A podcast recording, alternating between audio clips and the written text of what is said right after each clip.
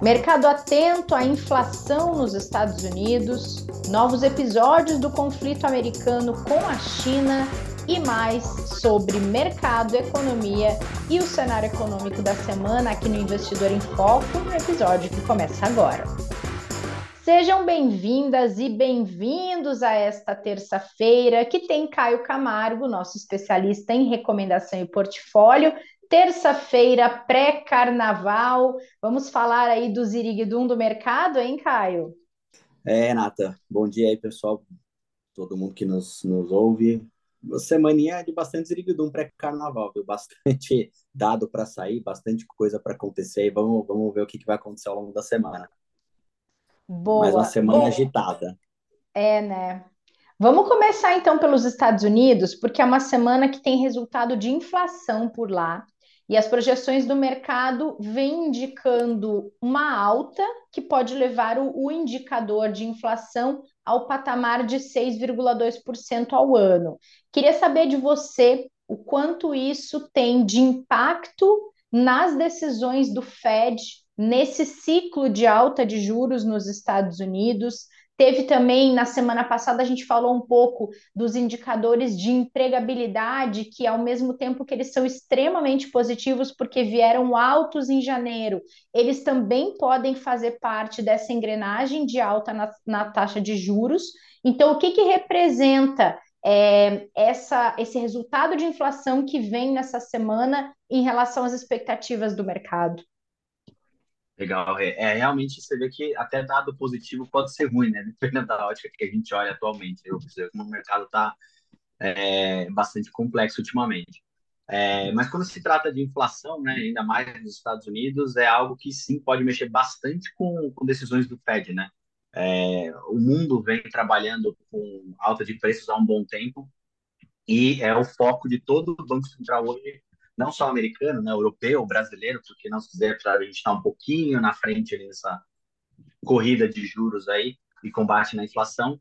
Mais um dado é, é, é, é, americano, principalmente, ele é muito importante, né, por esse momento aí que é, desde segunda os mercados já vêm bastante focados, né, principalmente com uma agenda mais leve, os, os mercados já se preparando ali para o dado de inflação que sai hoje, né? Dadas as desacelerações nos indicadores passados e principalmente falas recentes, né, do Jerome Powell, que é o presidente do Federal Reserve, o Banco Central americano, os investidores começaram a imaginar de repente um ritmo menor ali para as próximas altas da taxa básica americana, né?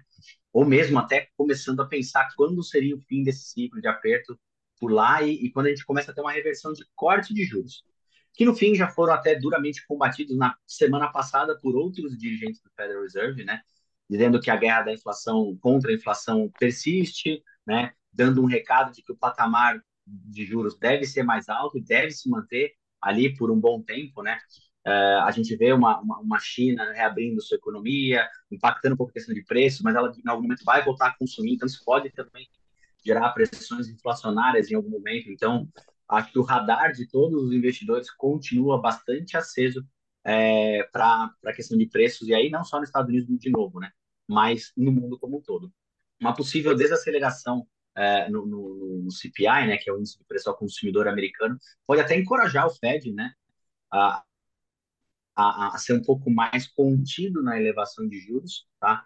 Em contrapartida, o número mais forte, no entanto, ele, segundo alguns analistas, deve trazer alguma aversão a risco nos mercados globais, né? Porque quando a gente fala de um dado mais forte de inflação, é juros mais altos, então corrobora todo esse cenário. E aí, quando a gente fala de juros mais altos, é uma liquidez menor, penalização ali para renda variável e ativos de risco, e, e, e, a gente entende esse enxugamento de liquidez, né? Combatendo a inflação, mas obviamente pegando outras searas como atividade, é, taxa de, de crédito para empresas e por aí vai penaliza bastante a economia.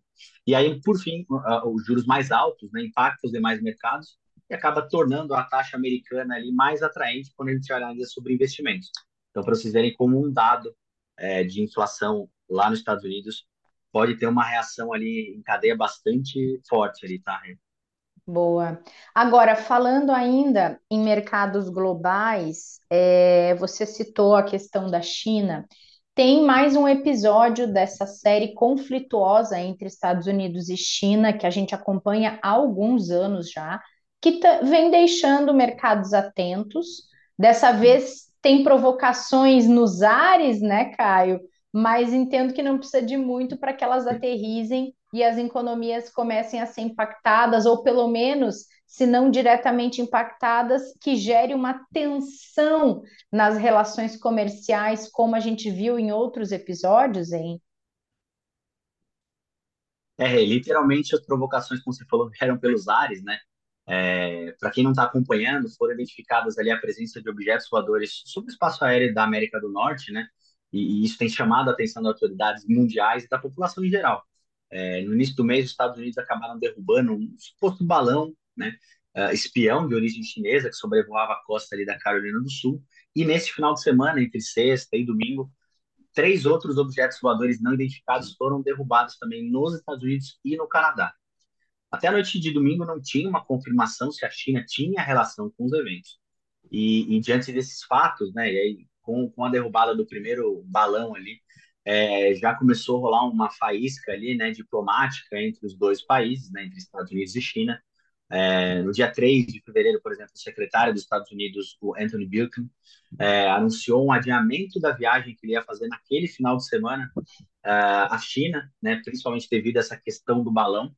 É, o, o, Blinken ele foi, ele foi bastante é, respons responsável com relação à resposta dele, né? As palavras ali foram escolhidas com bastante cuidado, né? É, ele não cancelou a viagem, estava adiando, né? E, e, ele, ele disse como inaceitável e irresponsável alguma coisa nesse sentido de um balão, né? É, no espaço aéreo americano. Então, dessa forma foi que ele comentou que ele não estaria cancelando e sim adiando a viagem. E depois, uma semana depois, o balão foi derrubado e a viagem continua ali sem uma nova programação. É... E aí, quando a gente vai para os analistas, né, a gente traz do campo político para o campo econômico, né? É, nenhum dos dois países ali tem fortes motivos para administrar qualquer divergência entre eles, né? Ou seja, não é de interesse nem dos Estados Unidos nem de China começar uma algum tipo de discussão ou desavença ali, né? Os dois estão em momentos delicados, tanto da parte econômica, tanto quanto da parte comercial também com outros países. E é bem possível que eles encontrem ali um meio do caminho e voltem a conversar ali é, para os dois países que já vinham se atritando há algum tempo pelas relações comerciais, né? Do antigo presidente, que tinha uma taxação maior sobre a economia chinesa, e, e, e, a economia chinesa agora saindo né, da onda de Covid, a ideia deles é reabrir um pouco a sua economia, se recuperando mais dessa política de Covid zero. Então, é, para tanto o, o, o, Xi Jinping, né, o presidente chinês, espera melhorar essas relações que atingiram um nível ali mais perigoso em agosto do ano passado, com a questão da visita de Taiwan da então presidente da Câmara dos Estados Unidos, Nancy Pelosi, e até persuadir os, os legisladores americanos a não impor novas regras destinadas a, a frustrar os esforços da China, né, para a produção de semicondutores, que é o que vem pegando bastante ali entre os países, né. É, então, acho que ainda é muito cedo para a gente conseguir precisar, né, quais serão os impactos econômicos nos mercados, mas sem dúvida nenhuma é uma pauta muito importante e a gente deve aqui é, é, ficar de olho nos, nos desdobramentos aí dessa é, do, do, desse estresse pelos ares aí que tem rolado entre China e Estados Unidos, tá? Boa. É, a gente falou um pouco de inflação nos, em solo norte-americano e tem um relatório trimestral da Comissão Europeia indicando que o pico da inflação na zona do euro já aconteceu. Queria saber, Caio, se você concorda e se isso for uma afirmação verdadeira, se já dá para entender que a inflação lá vai começar a cair, ou se a gente ainda vai observar um mercado muito cauteloso. Tá. É, é bem possível, sim, que, que esse pico já tenha acontecido, né? Mas quando a gente fala de pico, não necessariamente é um pico que ele vai começar a cair, né? Pode ser que ele seja um pico e se mantenha mais alto por algum tempo. Tá. É, mas quando a gente analisa por exemplo, o, o, qual era o grande temor né, dos últimos meses ali, em relação principalmente à Europa e até a grande aposta de uma recessão mais forte, até do que os Estados Unidos fosse acontecer na Europa, era principalmente a questão do inverno, que lá é muito rigoroso, eles dependem muito do gás, né? É, principalmente o gás russo ali, então teve muita conversa em relação a esse cenário. No fim das contas, o inverno, a priori, está tá sendo menos rigoroso, então esse maior temor é, de, um, de, um, de, uma alta de preços mais forte na Europa está se dissipando um pouco. A energia continua sendo o principal vilão lá da, da inflação europeia.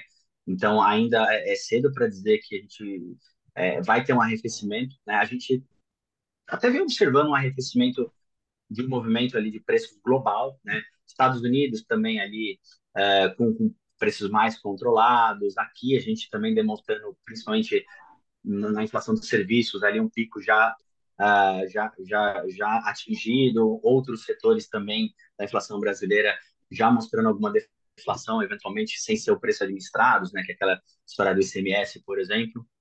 Mas ainda existem pontos de atenção e até como o próprio vice-presidente do Banco Central Europeu semana passada disse, o Luiz de Guindos, uh, nas palavras dele, que a guerra contra a inflação ainda não acabou. Então, é, talvez seja ainda cedo para pensar em arrefecimento. Mas o cenário para a inflação europeia começa a ficar um pouco mais benigno, sim, né? É, a despeito até das últimas altas uh, de juros, de manutenção de alta de juros, tanto nos Estados Unidos quanto na Europa. Então, vamos acompanhar os próximos meses, entender um pouco mais como é que está essa dinâmica. Então, o pico, sim, provavelmente já foi atingido. Agora, a gente tem que entender se esse pico é apontando para baixo ou vai ficar mais ou menos uh, de forma lateral ali na Europa, tá? Uhum, boa. E por aqui, hein? É, como é que vem o boletim Foco? Segue projetando subida da inflação, como vem acontecendo nas últimas semanas? Exatamente, é a mesma tônica que vem ali guiando nas semanas anteriores, né? A piora fiscal, inflação mais alta, juros mais altos por mais tempo, é, é, é o, que, o que deu tom também para essa semana no relatório Focus. A inflação segue aumentando ali nas expectativas dos economistas. Tá? Em linha, a gente tem uma piora na atividade também, né? Quando a gente fala de inflação mais alta, é uma perspectiva de juros mais alto, tirar dinheiro da economia e, desse modo, piorando um pouquinho a atividade do país. Uh, mas aqui a gente também tem uh, um desaquecimento global, né? Não só a questão dos juros mais altos também. E, por consequência, a gente teve ali aumento nas expectativas para a inflação de 2023, 2024. É, para a Selic também, a gente já apesar de ter uh, uma alta, né, uma manutenção de juros maior em 2023 e 2024, a gente vê uh, na cabeça dos economistas um início de ciclo de corte já esse ano, mais um corte talvez menor do que havia sendo precificado quatro semanas atrás, em comparação à semana passada também, né, a Selic para esse ano saiu de 12,50 lá no Fox para 12,75 e do ano que vem uh, de 9,75 para 10%. Então, inflação ainda segue pressionada aqui no país e juros para cima e atividade para baixo também, tá?